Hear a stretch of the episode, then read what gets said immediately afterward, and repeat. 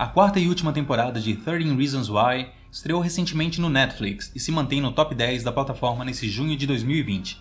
Os novos episódios começam com um mistério, pois já de cara vemos os estudantes em um funeral e somos levados a seis meses antes desse momento. Sabendo então que alguém irá morrer, vamos acompanhando os eventos desenrolarem em uma temporada cheia de paranoia e mistério.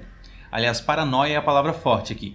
Os diretores exploram isso em todos os 10 episódios com os personagens, que na última temporada se viram envolvidos em um homicídio e parecem sempre achar que tem alguém procurando por eles. Talvez tenha mesmo. De novidade no elenco, temos o veterano Gary Sinise, de Forrest Gump, CSI, A Espera de um Milagre e tantos outros filmes. Ele interpreta o psiquiatra de Clay Jensen. Se você curtiu toda a tensão das outras temporadas, pode ir tranquilo assistir essa, pois a fórmula se repete, com muitos momentos tensos sobre depressão, ansiedade e muito mais.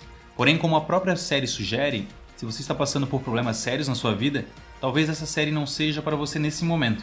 A temporada final de 13 Reasons Why recebe 3 estrelas, pois entrega aquilo que os fãs já conhecem das outras temporadas.